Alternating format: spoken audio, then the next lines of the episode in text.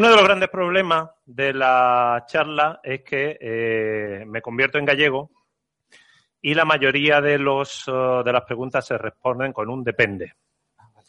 Y hay un problema. Cada eh, duda tiene acoplada un problema en particular. Ese problema en particular lo que nos hace es no saber eh, de qué partimos. Entonces, podemos dar una, eh, una solución que puede ser que no sea la que la persona necesita.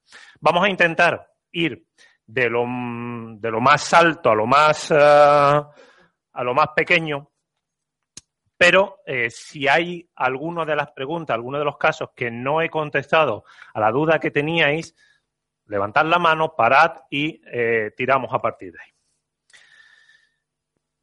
La primera pregunta, lo que me hacen es eh, preguntar si title y H1 tienen que ser igual. Entiendo que el title se refieren al title del description o el título en el post que en el título del SEO. Me falta conocer qué es el título del SEO, pero yo entiendo que es title y el título que se ve. Si estoy equivocado, decídmelo. Vale.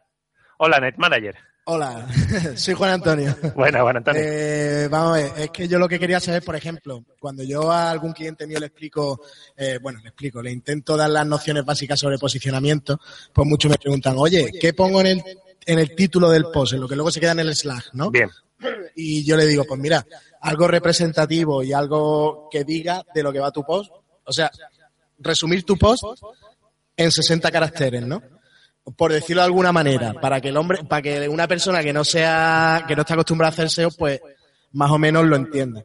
Y luego me dice, entonces, ¿qué diferencia hay de poner un título arriba en el, en el título, en el post en sí, que a lo mejor, por ejemplo, si tiene el All-in-One SEO Pack, eh, de poner el título abajo distinto? Y digo, bueno, es que eso depende cómo tú te lo montes. El depende famoso. eh, entonces yo quería saber si es aconsejable para gente, por ejemplo, que está empezando con el SEO, explicarle esto de alguna manera. Perdona eh, y cómo es aconsejable hacerlo. Bien.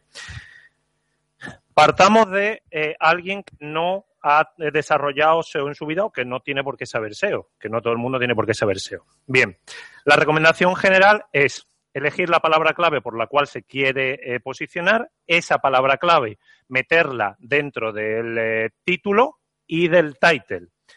Para este no iniciado, lo ideal es que el title y el título sea igual porque es muy difícil explicarle. Ahora, damos un paso más hacia adelante. Son gente que ya eh, conoce. Y entroncamos con otra pregunta que no la hemos metido porque no era específica, eh, que era el tema del CTR.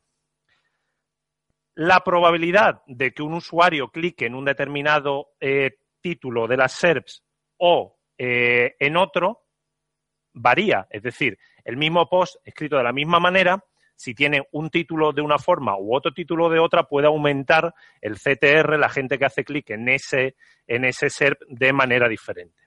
Entonces, eh, ya que el title que se ve en las SERPs de Google no tiene, eh, no, no, normalmente no se ve por el usuario, que es lo que el, el cliente normalmente suele tener la, la pega, se eh, le recomienda una vez que hemos definido la palabra clave por la cual nos queremos posicionar, la usamos dentro del title para que sea algo más eh, marketingiano y intentamos ser mucho más eh, SEO orientado en el title.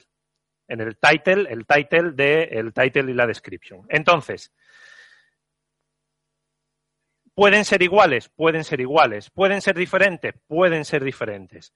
¿Recomiendas que sean diferentes? Yo, por ejemplo, eh, la gente que trabaja conmigo o clientes que han trabajado conmigo, cada vez más están acostumbrados a meter eh, variaciones con respecto del H1 al title. ¿Por qué? Porque todo se aprende. A la gente que empieza es muy complicado darle un eh, darle una clase de titular porque ni siquiera eh, periodistas que trabajan en medios eh, le, es tan, le es tan sencillo. Se le pone como ejemplo la, famosa mm, la, famosa broma de la uh, que lo cuenta eh, Pedro Martínez, que es el uh, SEO manager de unidad editorial, cuenta cuando eh, se murió Manolo Escobar y en el mundo titularon España se quedó sin carro. En vez de titular Muere Manolo Escobar. Entonces él cuenta, dice, España se quedó sin carro y el que se quedó sin visita fue el mundo. Porque el mundo se quedó sin las visitas que la gente buscaba. ¿Qué era lo que la gente buscaba? Eh, muere, eh, eh, muere Manolo, etcétera, etcétera, etcétera. Entonces, ¿es aconsejable poner el mismo título en el post que en el título del SEO? Al principio sí, después, eh, cuando ya está más avanzado, mejor ser capaz de definir títulos y titles diferentes para incrementar el CTR, es decir, modificar el title para que te incremente el CTR. ¿Cómo te incrementa el CTR? Metiendo palabras clave asociadas. Por ejemplo, si quiero posicionarme por SEO, hago una búsqueda en Google, veo las palabras claves que Google eh, asocia a la palabra clave SEO y completo el título con alguna de las palabras clave asociadas a ese. Lo que pasa es que estamos hablando de a, a, una más. Me preguntaban también la posibilidad de colocar diferentes servicios dentro de una, de una misma página web. Y esa es la base del SEO. La base del SEO es con una sola página web tener la capacidad de posicionar diferentes servicios. Os lo ha contado antes Andy en el plugin de en el plugin de mm, que, que, él contabiliza para qué palabra clave se quiere posicionar y ve en qué posición se encuentra. La base del SEO es una palabra clave, una URL. Si yo me dedico a hacer muchas cosas, cada sección de mi página web tiene que posicionar por una palabra clave no tiene ningún sentido que todas las URLs de mi página web se posicionen por la misma palabra clave. Eh, ¿Contestada? Bien. ¿Lo veo correcto así? Sí, obviamente. Veo correcto que cada URL luche por su palabra clave. Me preguntaban también sobre los fragmentos enriquecidos. Y aquí eh, la pregunta va sobre todo por esa voracidad que tiene eh, Google por quedarse con todo el contenido de los usuarios. Entiendo que venía por ahí por el, por, uh, el tipo de pregunta. No esta, había varias de fragmento enriquecido, pero esta, he cogido esta de Rafa, de Rafa Ramos. Eh, mi opinión. Fra espérate, fragmentos enriquecidos. Todo esto son, sacada, son sacados de eh, páginas realizadas en WordPress. ¿Vale? Todos son eh, páginas realizadas en WordPress. La de arriba es una tienda con WooCommerce, la de abajo es un post normal, lo de esta son los uh, fragmentos enriquecidos de eventos y estos son los fragmentos enriquecidos de, eh, mm, recetas. 20 minutos de elaboración, valoración, etcétera, etcétera, etcétera. Problema de esto, los fragmentos enriquecidos es dar los datos de nuestra página web de manera que Google los pueda mezclar, de tal forma que si yo tengo una página web de recetas y eh, Cocinando con Catman es otra web de recetas y los dos tenemos una receta de tarta de zanahorias, los dos podemos definir cómo se realiza y qué ingredientes tiene, cuánto tiempo se tarda en hacer una eh, receta de tarta de zanahoria. ¿Qué es lo que pasa? Que puedes hacer una comparación porque tus ingredientes no tienen por qué ser iguales que los míos, pero sí los dos utilizamos el marcado de ingredientes. Tu tiempo de cocción no tiene por qué ser igual que el mío, pero sí los dos tenemos un tiempo de cocción.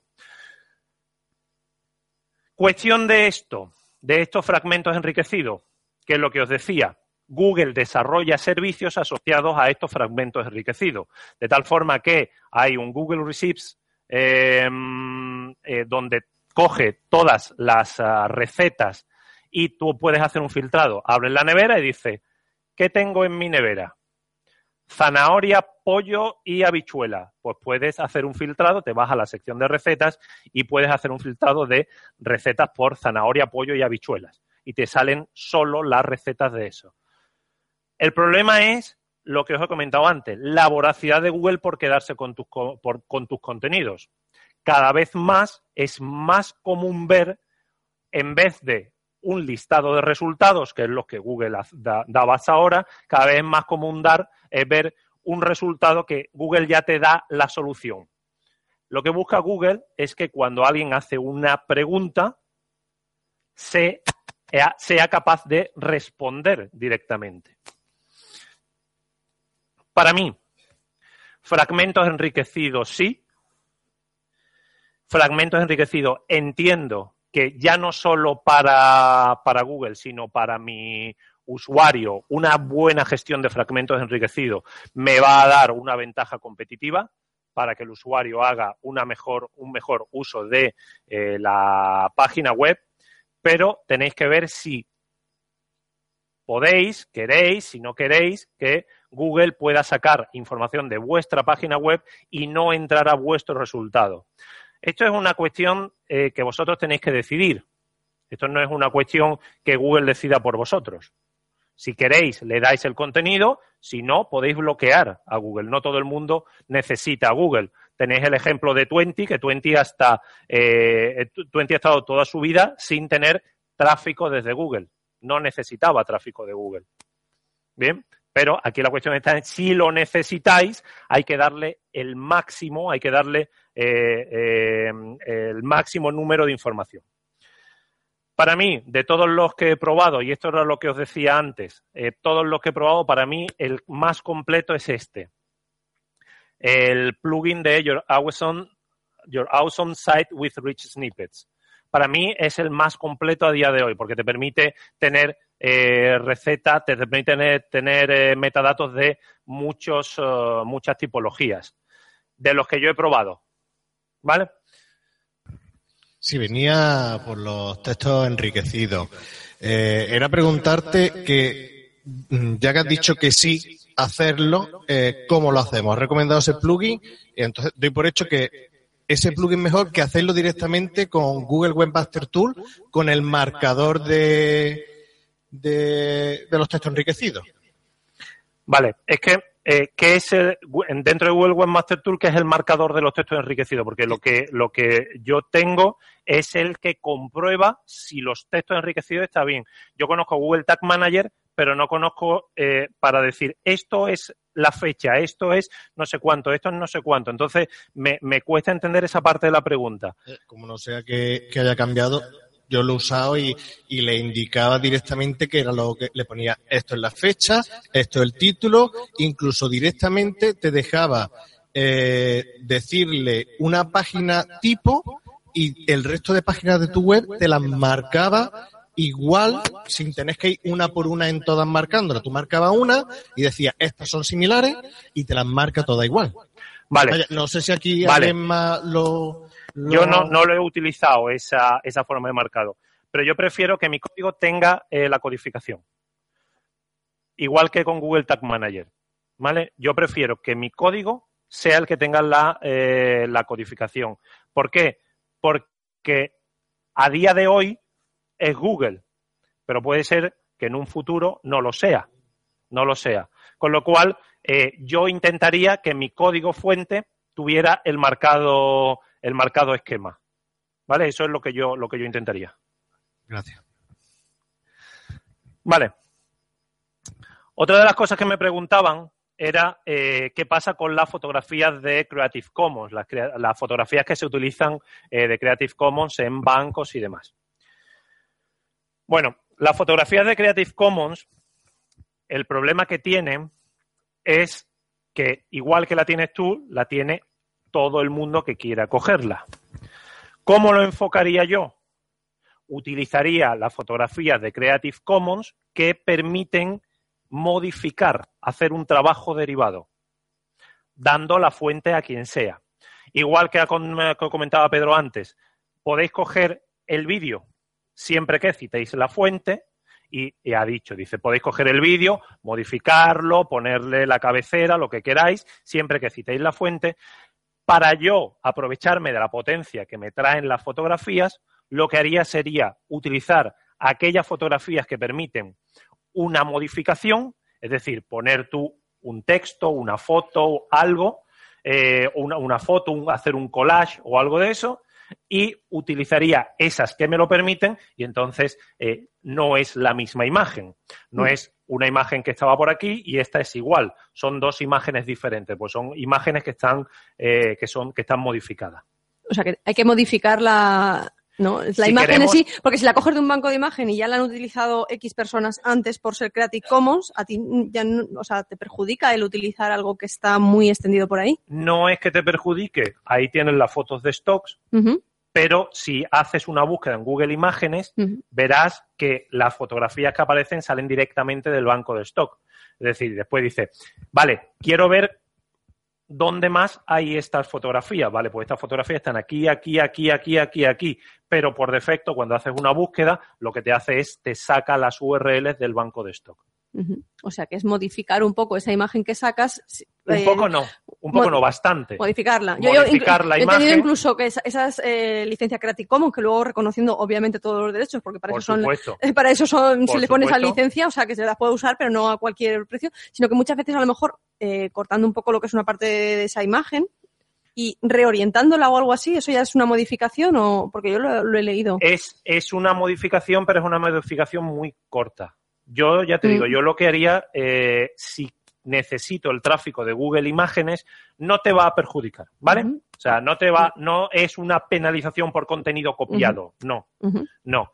Pero si necesito o quiero el tráfico de Google Imágenes, yo siempre me tiraría o intentaría hacer un collage hacer varias fotos, la unión de varias fotos dentro de, eh, dentro de la, la, imagen. No solo coger la fotografía, cortar un trozo, porque eh, no sé si habéis visto la nueva, eh, el nuevo programa que ha sacado Google que, que mostró ayer en el Google I.O.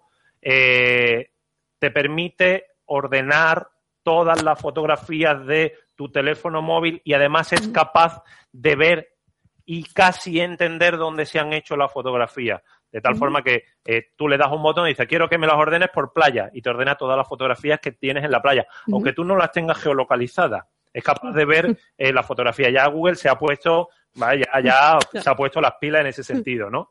Entonces, em, siempre me tiraría a hacer un collage de varias fotografías si quiero eh, tener o directamente diseñar imágenes propias, claro.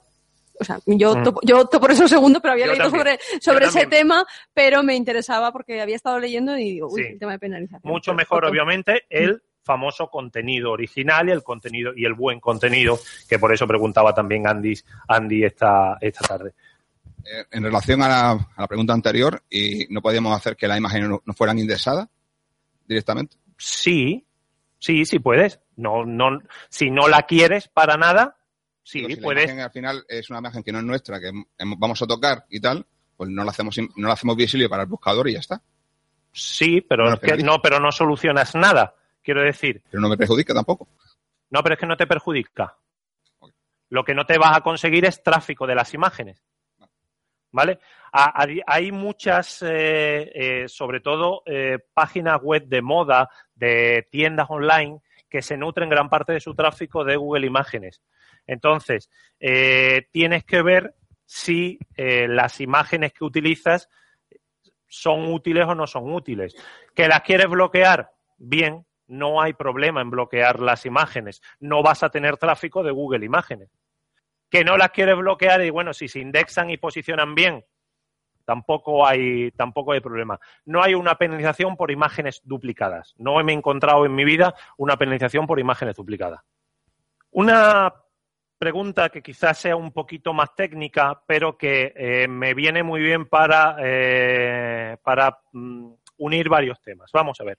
Pretty Links es un plugin y no solo un plugin, sino que eh, eso, esto se lleva haciendo en afiliación desde hace muchos años. Lo que pasa es que con la democratización de, de WordPress, el Pretty, el Pretty Links se convirtió eh, sobre todo en webs eh, de afiliación, se convirtió en una de las, eh, uno de los grandes plugins de, de afiliación, puede llevar aparejado una penalización por mostrar contenido diferente al buscador y al usuario. Y de aquí viene la pregunta de, de Tomás. plugin para enlace Pretty Link es penalizable o no es penalizable. Bueno, os voy a contar las diferentes posibilidades. Este es el plugin eh, Pretty Link, en una larga de originalidad. Y el Pretty Link lo que te hace es, tú coges una URL que es la que quieres eh, ocultar y le puedes dar diferentes formatos. De tal forma que yo, por ejemplo, si quiero poner senormunoz.es barra eh, WordCamp, yo puedo ponerlo y eso me redirige a senormunoz.es barra en Marbella barra mi ponencia dentro de la WordCamp. Eso es lo que te hace el Pretty El Pretty te hace un, un, enlace con, un, con una URL mucho más eh, manejable. Esto, para número pequeño de enlaces, se hace normalmente con el HT Access, con una redirección directa dentro del HT Access. Cuando manejas muchos, muchos, muchos enlaces de afiliados, hay que eh, ver cómo se realiza esa modificación. Entonces, los enlaces se pueden redirigir con un 307, que es una redirección temporal. La 307 y la 302 son diferentes, son dos redirecciones temporales, pero con la 307 no te da un código de encontrado antes de hacer la redirección y con la 302 sí. Tienes una redirección 301, que es la redirección definitiva, es decir, lo que antes estaba aquí, ahora está aquí, punto. Tienes una Pretty Bar que lo que te hace es te coloca en la parte superior una barra, eh, yo la conozco como eh, tragatráfico, porque después se comparte y lo que se comparte es la barra con tu URL arriba. Para mí eso no me gusta, pero para mí, yo por eso tengo, si intentáis eh, embeber la web dentro, un, dentro de un iframe y demás, la de señor Muñoz os, os, salta directamente, con lo cual la, de, la del Pretty Bar no se podría, no se podría utilizar. El Friend Clock Redirection, que lo que te hace es, te coloca dentro de un iframe, el Pixel, que no lo he visto funcionar, la versión gratuita eh, solo tiene dos opciones, con lo cual la de Pixel no sé cómo, cómo funciona.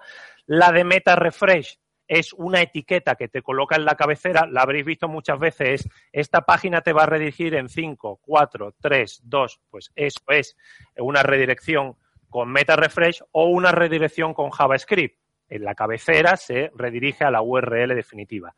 De todas estas, la única que pasa link use y sirve para posicionar es la redirección 301. La redirección 307, la Pretty Bar, la, la del, la del eh, Frame Clock Redirection, la del Meta Refresh o la del JavaScript, no pasan link use, no pasan potencia de enlace. Entonces, si queremos hacer bien las cosas, lo que hacemos es hacer una redirección con la 307, la Pretty Bar, la de Pixel, la de Meta Refresh o la de JavaScript. ¿Qué es lo que se ha hecho con esto? Hacer trampas. Dos enlaces a la misma URL hacen que solo el primer enlace pase fuerza.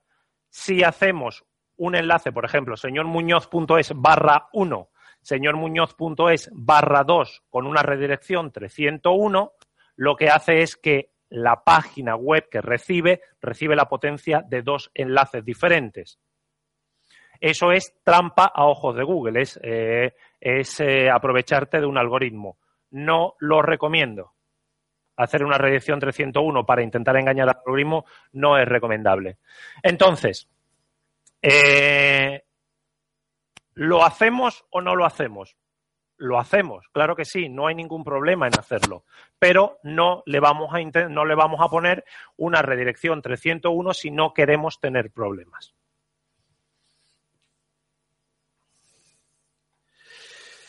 Habéis eh, hablado esta mañana de los plugins multidominio, multidioma, el WPML, si lo coloco en una subcarpeta, en una, en una carpeta, en un dominio, en una subcarpeta. Bueno, Depende.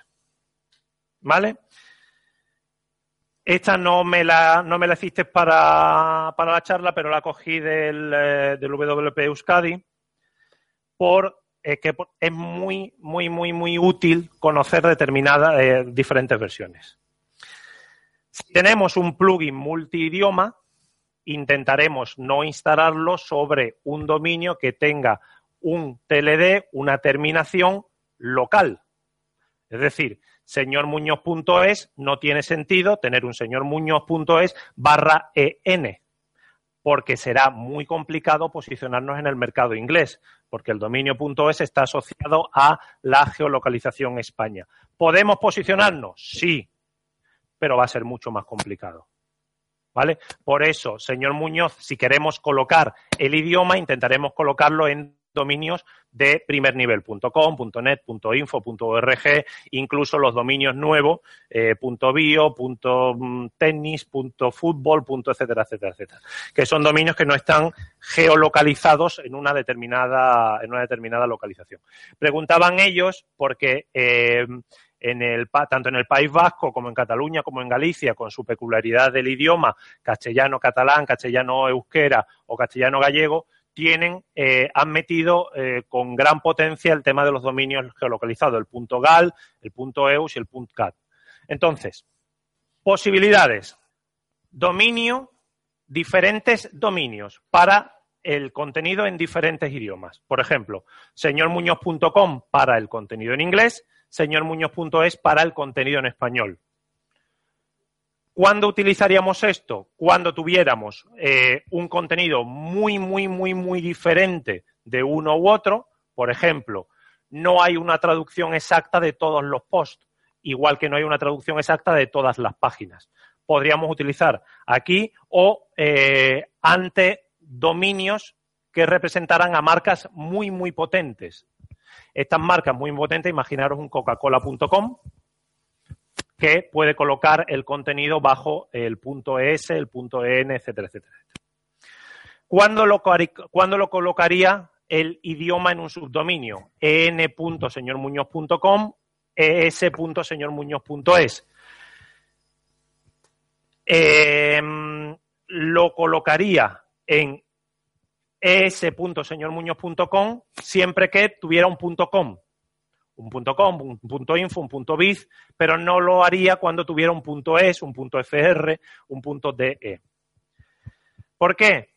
Porque tiene, necesitas un mayor esfuerzo de conseguir referencias, los dominios a, todos los efectos, los subdominios pueden ser contabilizados ante eh, una gran diferencia de contenido como es el contenido idiomático, eh, pueden ser considerados eh, como páginas web diferentes, con lo cual eh, necesitas un mayor esfuerzo del inbuilding y eh, para páginas web que necesiten y necesitas un menor esfuerzo de marca, porque la marca es el dominio, ¿no? El señormuñoz.com. ¿Cuándo lo colocaría en sus carpetas? Cuando no pudiera eh, señormuñoz.com barra ES barra EN barra FR. Cuando eh, tuviera problemas a la hora de crear enlaces, cuando el link building fuera, eh, fuera más complicado, porque los enlaces que consigues para el dominio pasan potencia a las subcarpetas de una manera prácticamente, bueno, eh, eh, prácticamente no, de una manera directa. Además, eh, el problema de las subcarpetas, señormuñoz.com barra es, señormuñoz.com barra en, es que tienes un menor control del contenido. El WPML, la última instalación, no sé si eh, lo han arreglado, no te permite eh, colocar el contenido, el contenido raíz es para un idioma. No sé si lo, no sé si lo han arreglado ya. La última instalación que yo hice con WPML, que a día de hoy es el más potente en temas de idiomas, eh, no te permitía colocar todo el contenido en, por ejemplo, el español para ES y el, inglés para EN. Te colocaba, te colocaba en raíz un idioma y después eh, eh, los otros idiomas en eso. ¿Lo han arreglado eso ya? Cuando configuras los idiomas, le puedes marcar una opción para decirle que el idioma principal, por defecto, utilice también código de, idioma. Pues entonces, entonces eso ya lo ha solucionado. Sí, entonces lo que se hace, se puede definir también una página, sea estática como un HTML o una página dentro del contenido, como página root, que sería la primera, la inicial que entrarías en, en, la raíz. Luego ya podría ser un selector de idiomas y si seleccionas, por ejemplo, español, siendo español tu idioma por defecto, irías a señor Muñoz eh, para ese. La última instalación que yo hice, eh, no suelo hablar de plugin porque, claro, no puedo estar al día de eso. Dime. No, no, sí, sí, ahora está funcionando. Pues entonces, perfecto. Ya con eso, con eso eh, quitamos uno de los impedimentos de colocar el contenido en subcarpetas.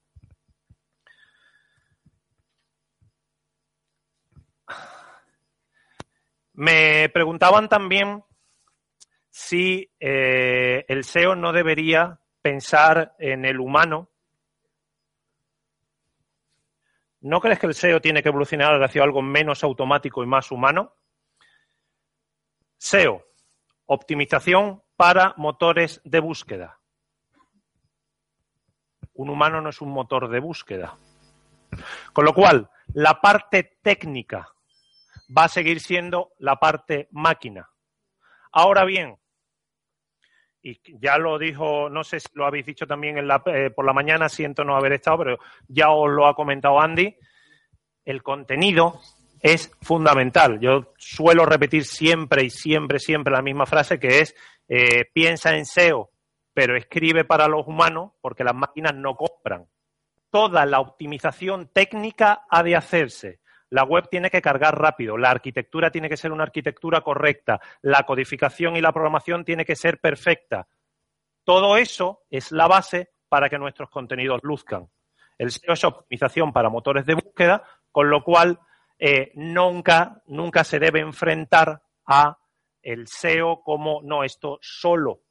Esto es engañar a la máquina o esto es, esto es una cuestión de eh, vamos a ver qué podemos hacer para que Google se lo trague. No, el SEO es optimizar la página web de manera que sea friendly, que sea amigable, que esté bien hecha para los buscadores. Lo que el usuario va a utilizar después son los contenidos. Y eh, lo hemos visto antes con José Miguel, el tema de la accesibilidad.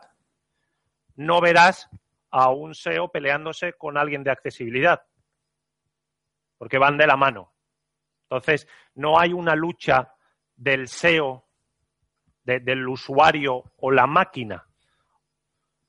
Arreglas tu web para que la máquina se la, se la coma, la estructura sea correcta, la indexación semántica latente sea correcta eh, y demás, y después el contenido para que el usuario la utilice. Dime.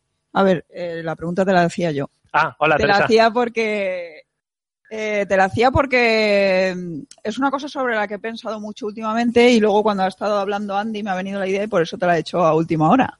Y es que cuando, por ejemplo, hace poco estuve en Internet, en Alicante, en Internet 3.0 y vino Chuiso y claro, nos demostró ahí cómo podía posicionar una página web en súper pocos días en tercera posición de Google.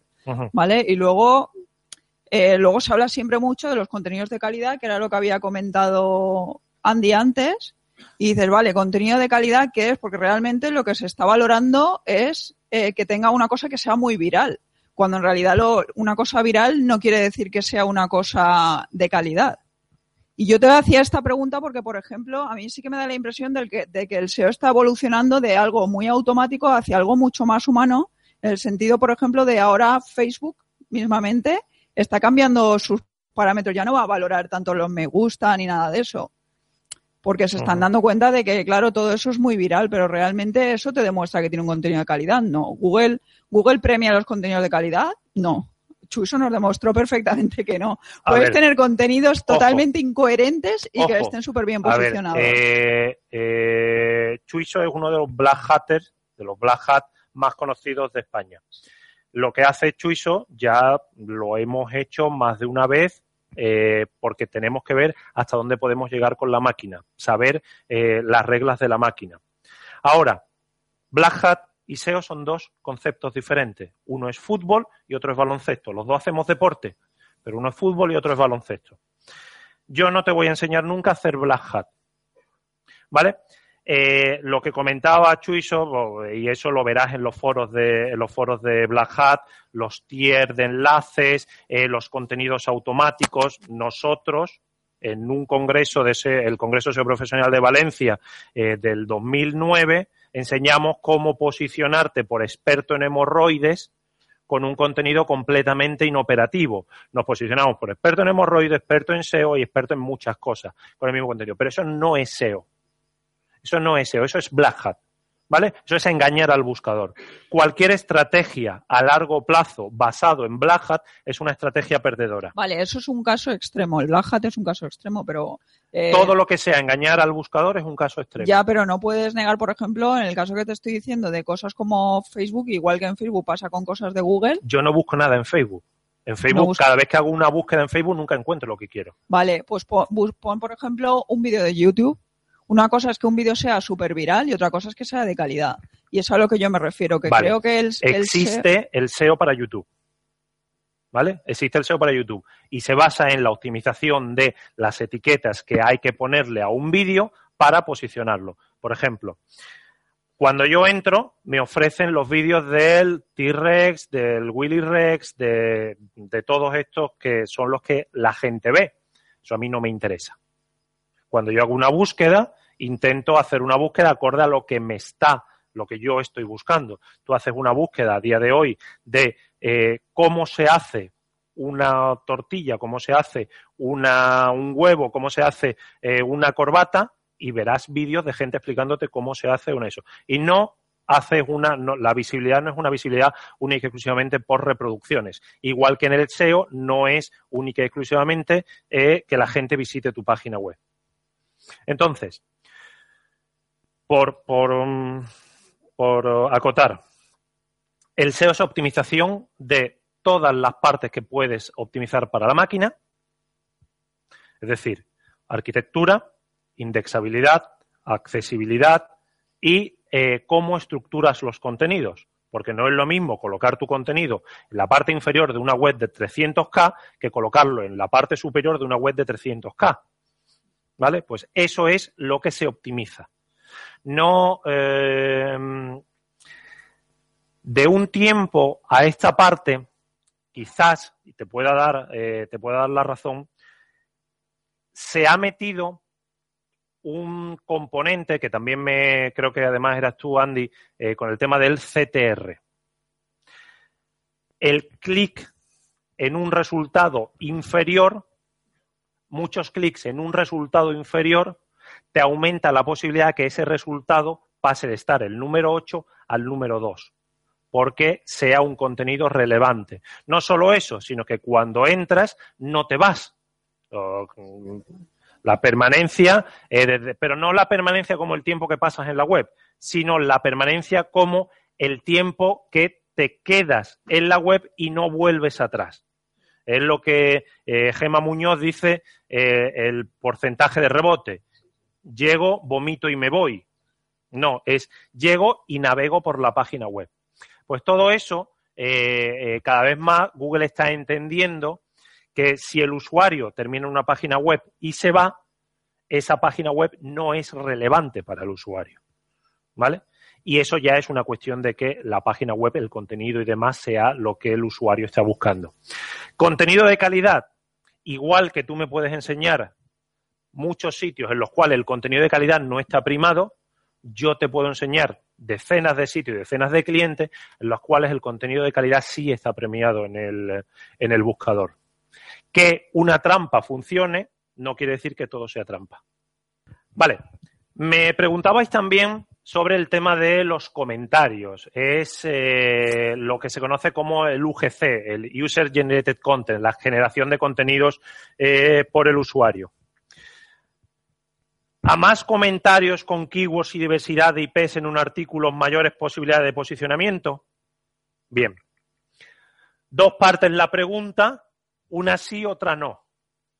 La primera sí, a más comentarios con keyword, mayor posibilidad de posicionamiento. ¿Por qué? Porque no solo te posicionas por la palabra que tú has querido, sino por las palabras de la gente que te escribe. Yo tenía, yo tengo, además tengo un, ejemplo bastante común, a raíz de una campaña antipedastia de, que, lanzó Marcelino Mayoral, yo escribí un post que eh, el título es eh, porno con niñas de 5 años o alguna burrada esa, ¿no? El post habla sobre eh, vaya mierda, sois unos hijos de puta todos, sois unos cabrones los que estáis buscando este tipo de eh, textos. Se han empezado a poner comentarios de a mí me gustan las niñas con las tetas gordas y cosas de esas. La gente que termina en mi web con palabras clave que yo no he metido, pero que están metidos en el comentario, en los comentarios, se ha incrementado. Por mí cojonudo. Como si llegan ahí, se las cortan con una, con una cuchilla de afeitar. Con, la, con el vídeo ese de Philly del otro día, pues a ver si así se cortan todas las pelotas. ¿Vale? Pero yo no me posicionaba por eh, mm, este tipo de textos. Ahora que tengo esos comentarios que yo no he escrito, me eh, posiciono. Problema de esto. Podemos modificar completamente la, eh, la intención de un determinado artículo.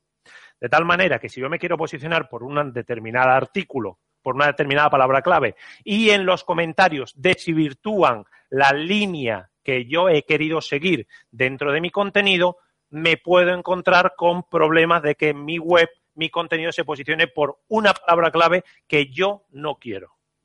Imaginaros, tenemos un post sobre SEO y empiezan a escribir sobre pornografía. La probabilidad de que esa web, esa URL se posicione por términos pornográficos es mayor que la que se posicione por SEO, porque el número de comentarios es mayor que el número de, eh, del contenido, que es la cantidad de contenido. Y esto también se utiliza mucho en temas de ORM, de reputación online. Hay muchas páginas web de, eh, de post que escriben sobre una determinada empresa, sobre un determinado político, sobre una determinada cosa y empiezan a llenarse de comentarios, pero lleno de comentarios. Eso refuerza el posicionamiento de ese artículo.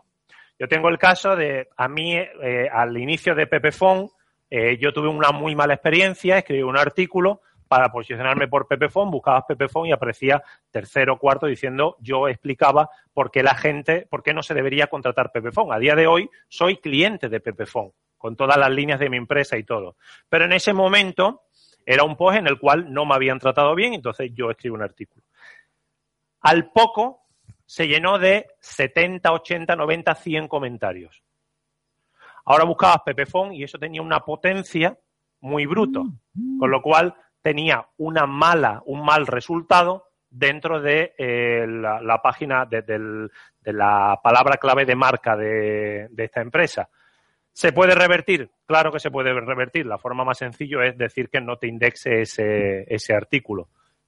Y en principio lo tienes más, lo tienes más, eh, más común. Entonces, en esta pregunta, más comentarios con keyword, mayores posibilidades de posicionamiento, diversidad de IPs, no es tanto porque la IP eh, es un dato que debe ser privado y la ley de protección de datos te obliga a guardarlo, pero no a mostrarlo, lo cual no deja constancia la eh, dirección IP.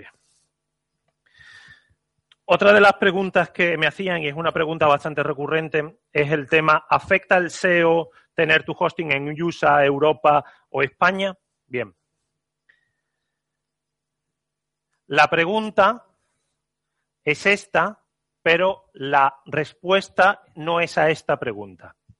Lo mejor es tener un servidor rápido, independientemente de si está en Cracovia o en Tegucigalpa.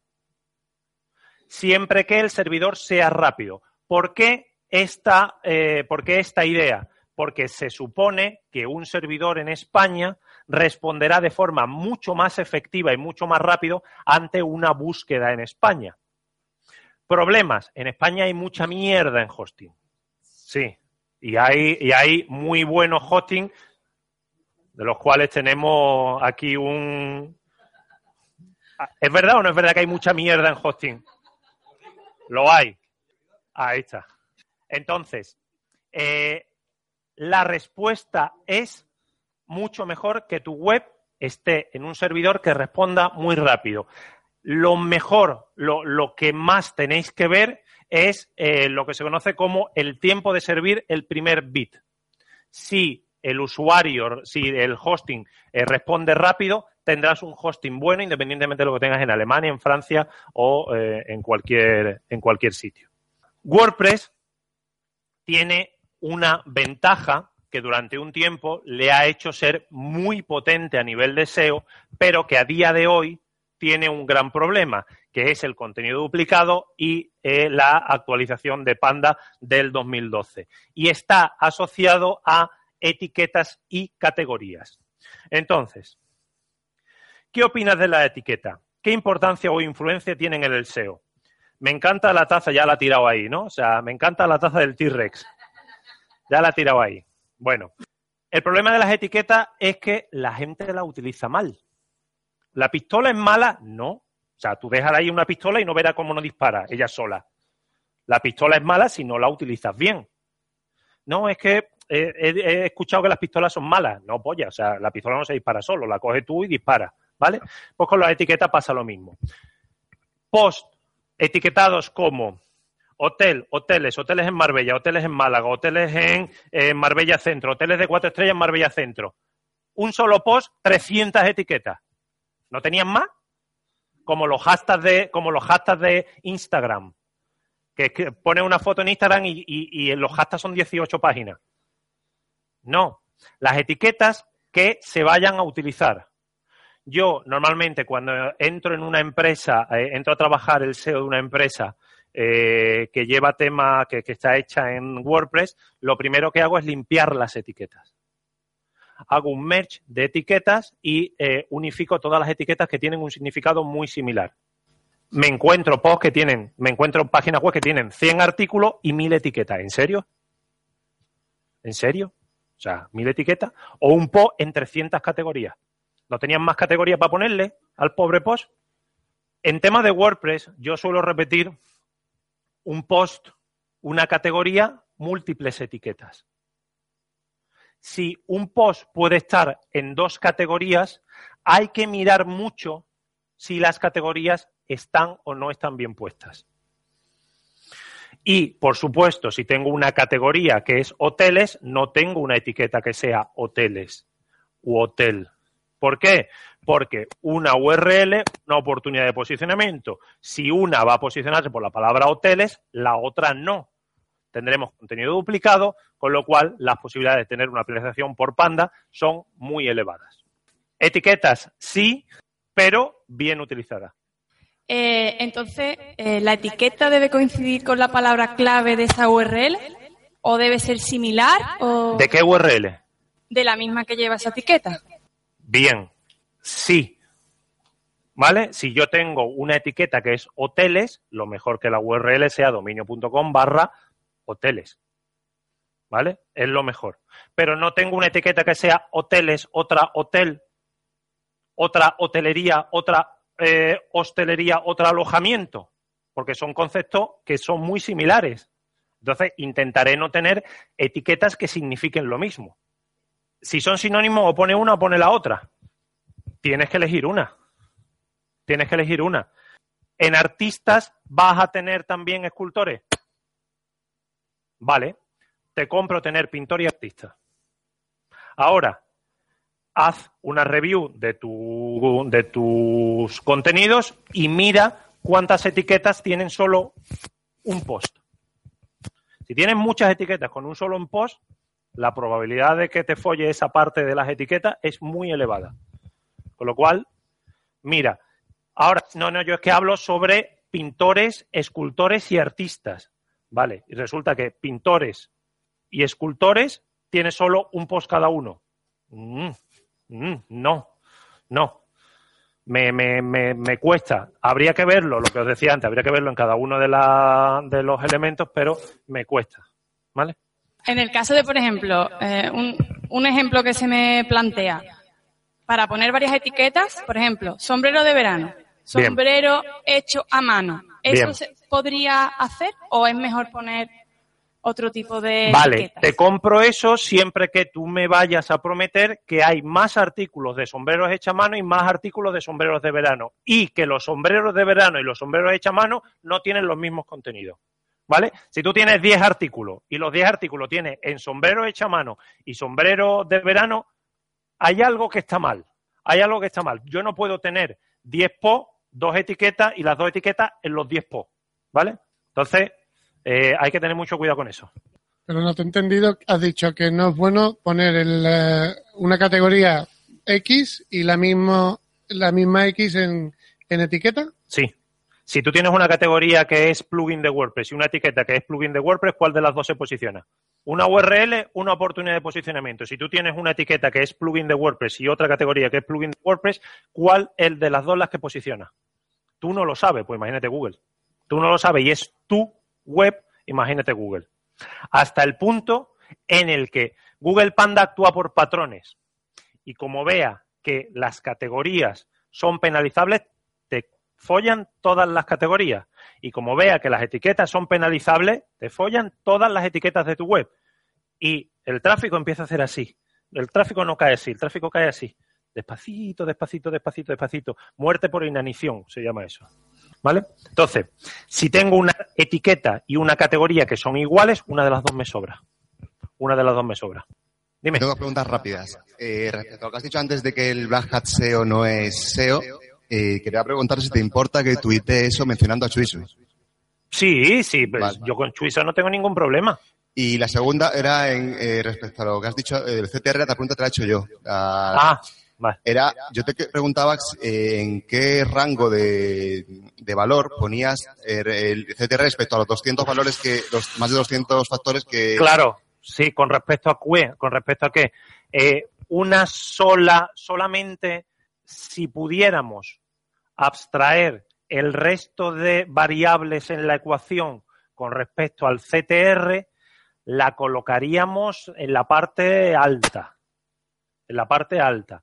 El CTR, eh, ya no solo el CTR desde Google eh, a, a, la web, sino el uso que le da el usuario a tu página web. Por ejemplo, un enlace, cuando la gente hace clic en ese enlace, lo que te hace es pasarte relevancia de uno a otro. Por lo tanto, un enlace en una web que la gente visita siempre es mejor que un enlace en una web que la gente no visita. Entonces, ¿a qué nivel? ¿A qué nivel? Pues tendría una buena arquitectura, un buen rendimiento. Es que es complicado, es complicado meterlo en meterlo en, en eso. Si, eh, eh, si solo es SEO, si solo es SEO, arquitectura, contenido y enlaces como último camino. Se supone que con una buena arquitectura y unos buenos contenidos lo que pasa es que sí es cierto que eh, eh, el link building es necesario y en todos los proyectos es necesario el link building. Eso que dices, eh, yo había un entrenador que hablaba de fútbol que decía que el fútbol era muy fácil, que era robar, abrir la banda y centrar. Pues es que yo creo que el SEO ahora mismo es crear contenido optimizado, link building y CTR. Haciendo eso, yo, lo estoy haciendo con varios micronichos y estoy en Google en, dos meses, en, en top 3. De todas formas, te contrato para que me lo hagan lo mismo por la palabra golf. Habla de micronichos. Eh. Si haces CTR bestial, también puedes, te puedes estar por golf. Perdona, perdona. si haces CTR a nivel bestial, también te, te puedo posicionar CTR, eh, o sea, golf. Pero eh, em, el CTR, igual que el link building, son son estructuras que se pueden, igual que puedes comprar los followers, puedes comprar enlaces, el inbuilding lo puedes comprar, lo puedes hacer, puedes crearte tu tier de enlace eh, y demás. Em, eh, el CTR se puede, se, se puede engañar, se puede manipular, gracias, se puede manipular. Es como lo del dominio rico en palabras clave. A día de hoy, si tú me dices, ¿qué hago? ¿Compro un dominio rico en palabras clave o compro un dominio de marca? ¿Compro consultorseo.com o compro señormuñoz.com? Yo te diría, la siguiente pregunta es, ¿a qué tiempo te quieres posicionar? ¿Te quieres posicionar a corto espacio de tiempo? Vete, vete a consultorseo.com. Cógete un dominio de nicho, cógete un dominio de nicho, créate tu link building y si se muere tu web, te da igual, que es por lo que, eh, por ejemplo, eh, las técnicas de Black Hat no son replicables a las empresas. Porque yo tengo una, yo tengo un cliente que factura 16 millones de euros al mes en su página web. ¿Tú te crees que a ese hombre le puedo decir yo, vamos a hacer trampas, va a posicionarnos mejor? Y va a decir, vale, y si nos caemos, ¿quién me paga esos 16 millones? ¿Vale? Yo tengo un, yo tengo un seguro de 300.000 euros que van a estar pagando mis hijos, si, si eso me pasa, van a estar pagando mis hijos, su hijo y los hijos de su hijo, vamos. Entonces, eh, eh, hay proyectos en los cuales el Black Hat y un Black Hat bien hecho, como pueden ser los que, los que hace eh, Chuiso, De, Manu Belver, toda esta gente que son eh, gente espectaculares a nivel de Black Hat, no se pueden replicar en determinados proyectos. Eso es un proyecto que si se muere da igual, me la pela, me la suda, me compro otro dominio y hago lo mismo, pero en un dominio con una marca y demás no se puede, no se puede replicar. Yo, por ejemplo, a día de hoy, para señor Muñoz Consultores, el ponerme a hacer Black Hat eh, sería contraproducente. Sería contraproducente. A yo a mis clientes no le puedo recomendar en ningún momento. Y eh, cuando hacemos, por ejemplo, llega un cliente y te dice, no, es que yo he ido a no sé qué congreso y me han dicho que hay que comprar enlace. Digo, si tú quieres, compramos enlace no hay problema, pero me firmas esto diciendo que vamos a comprar enlace porque tú quieres, no porque yo te lo recomiende. Con dinero puedes hacer lo que tú quieras. Hoy estaba, hoy estaba con eh, hoy estaba con Dani García tomándome un, café y llegó uno, no, mira que vamos, queremos hacer una boda. ¿Hay algún problema para esto? No. ¿Hay algún problema para esto? No. ¿Hay algún problema para esto? No. ¿Hay algún problema? No. no tenía problemas para nada para nada. O sea, como si le quiere traer un lingote de oro y ponerle los platos encima del lingote de oro. Que tú lo quieres, tiene dinero, allá vamos. Gracias. Allá vamos. Sí, es que era un poco retomando por donde íbamos, las etiquetas y, la, y las categorías. Eh, es que después de mucho discutirlo nosotros hemos llegado a la conclusión de que usamos las categorías para, para el, el o sea, para posicionar los términos clave y las etiquetas para introducir matices que no sé si es la forma correcta de verlo. Había mucha discusión, pero... Bueno, si yo, por ejemplo, eh, hay uno de, los, uno de los manuales más famosos de Yoast que, que, que, pululan por internet, te recomienda bloquear las etiquetas. Yo no. Yo lo que te recomiendo es que elijas bien las etiquetas. Yo tengo, por ejemplo, yo tengo proyectos en los cuales las etiquetas me producen un cuarenta y pico por ciento del tráfico. Están bien elegidas, están reescritas, están escritas, eh, y demás. Entonces, eh, claro, o sea, lo que pasa es que lo sencillo para evitarte problemas es bloquear las etiquetas. Claro, pero, eso es lo sencillo para evitarte problemas. Coño, es que tener que escribir title, description y contenido para 300 etiquetas, que que echarle de comer aparte. Eh, mira, una preguntilla, ya que hemos sacado el tema de la manipulación del CTR. Eh, observo que hace un tiempo, aproximadamente hace 10 años, cuando no se hablaba apenas de la manipulación del CTR, yo hacía manipulación del CTR y con, una cierta cantidad de esfuerzo conseguía eh, una cierta cantidad de resultados, a veces experimentando y a veces con proyectos. Y observo que eh, actualmente, a mí personalmente, no me merece la pena invertir tiempo en manipular el CTR porque los resultados que obtengo son mucho menores. Y de ahí saco la conclusión que Google se está haciendo más listo. ¿Tú tienes una percepción similar? ¿o Google, Google cada vez se está haciendo más listo. Ten en cuenta, eh, Google lo dice. La gente que intenta buscar los vericuetos a Google, vamos por delante de ellos. Lo que pasa es que ellos son más pensando. Entonces, eh, todas las estrategias de eh, todas las estrategias de modificación o de aprovechamiento del algoritmo tienden a morir por eh, porque la gente lo, lo imita. Entonces, eh, eh, sí es cierto que cada vez Google se está volviendo más, más puntilloso en determinadas cosas. Más pero difícil de manipular, entiendo, ¿no? Claro, y ese es el objetivo. Obviamente lo que él no quiere es que la gente manipule su algoritmo, pero por una cuestión fundamental. si manipulas el algoritmo para dar un resultado que en teoría no es bueno, pierdes. trabajo, claro sí, pero, pero Google, el objetivo de Google es que tú como usuario, Google el objetivo no son los que pagan PPC. Google el objetivo es el usuario que esté contento con usar su buscador. Si el usuario está contento con usar el buscador, le puedo cobrar a la gente que quiera poner publicidad. Pero eh, lo que Google intenta es que eh, no te aproveches de la debilidad del algoritmo. Em, que ahora esté, esté más fino con el tema del CTR, pues sí, pues sí, a lo mejor a ti no te, no te interesa desde tu, desde tu punto de vista de consultor eh, de marketing online, de SEO y demás. Te puedo asegurar que determinados nichos y determinados micronichos y en esto tiene mucha eh, mucho conocimiento pues, eh, el famoso Chuicho que del que estábamos del que estábamos hablando y eh, gente que vive de explotar los micronichos. Ya no solo gente que solo que, que, hace Black y que escribe sobre el Black sino mm, yo que sé gente como enredando por la red por ejemplo gente de mm, gente que vive de explotar esos, esos micronichos. Son gente que se están sacando eh, 15.000, 20.000, 30.000 pavos al mes haciendo trampas. Bueno, pues ole sus cojones, pero es que eso son cosas diferentes. Vale, entonces tú eh, haces, eh, te pasa como a mí, haces cada vez menos trampas y cada vez más contenidos, arquitectura. Yo intento, yo intento eh, que las bases de los proyectos de mi cliente no se basen en debilidades.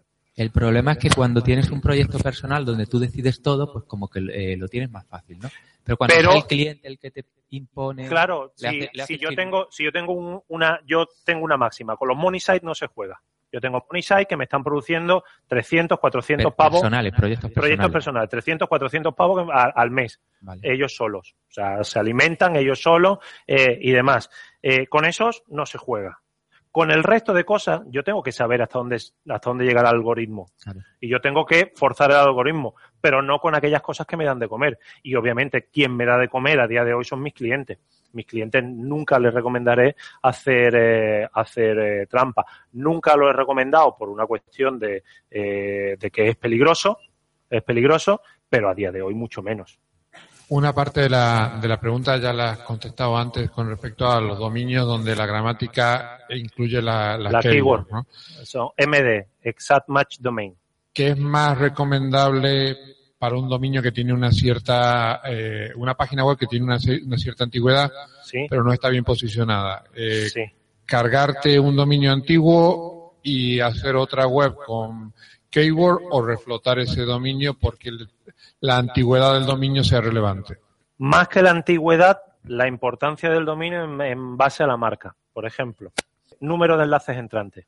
Si el dominio que está ahora mal posicionado tiene enlaces entrantes, yo me quedaría con ese dominio. Porque además, si está mal trabajado, es que no se ha hecho SEO antes. Entonces, el trabajo de SEO sobre un dominio eh, estable, un dominio eh, antiguo que no haya tenido ninguna penetración suele ser bastante mejor. Entonces, eh, yo soy un enamorado de la marca, soy un enamorado del branding como parte de la estrategia SEO.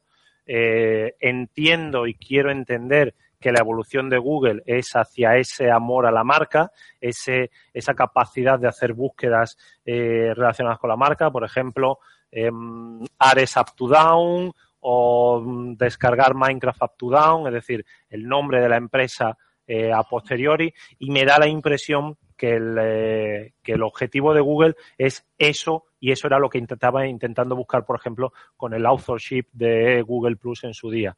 Entonces, eh, como consejo general, yo te diría que reflotaras el dominio antiguo siempre que no tenga alguna penalización. Si tiene alguna penalización, lo mismo te sale más rentable hacer un dominio nuevo. La última penalización nuestra, la última no, la última fueron, fue poco, fue una, fue un mes. Pero la anterior a esa fueron seis meses sacar la web de la penalización. Y a día de hoy no ha recuperado todavía los, todavía el tráfico que tenía antes, con lo cual siempre reflotar el dominio siempre que no tenga alguna penalización. Una, una preguntita muy buena, señor Muñoz. Ya que ha hablado de penalización, ¿cómo sale uno de una penalización? Porque yo siempre he escuchado, ¿no? Mucho trabajo le mandas un correo a Google, pero ¿qué hago? ¿Google.gmail.com o cómo? No, eh, con mucho trabajo. Hay varios tipos de penalización. Están las penalizaciones manuales y las penalizaciones automáticas. Las penalizaciones manuales hay que decirle a Google, lo he hecho mal y lo estoy intentando arreglar. Esto es todo lo que he hecho para arreglarlo. Las penalizaciones automáticas no. Las penalizaciones automáticas se salen haciendo las cosas bien.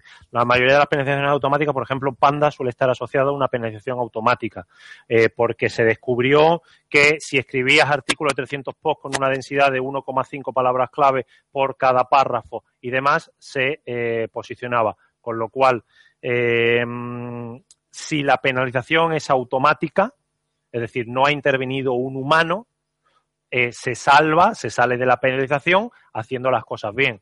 Es decir, eh, si tenemos un problema de panda por contenido duplicado, cargándonos el contenido duplicado. Si tenemos una penalización manual, alguien nos ha penalizado manualmente uno de los monos de Google que tiene rastreando eh, y rellenando mm, eh, rellenando cuestionario nos ha penalizado, tendríamos que decirle, oye, nos has penalizado, no, eh, hay un, en Google Webmaster Tool hay un formulario, nos has penalizado por enlace, pues si nos has penalizado por enlace, le pides la reconsideración una vez que hayas eliminado todos los enlaces anteriores.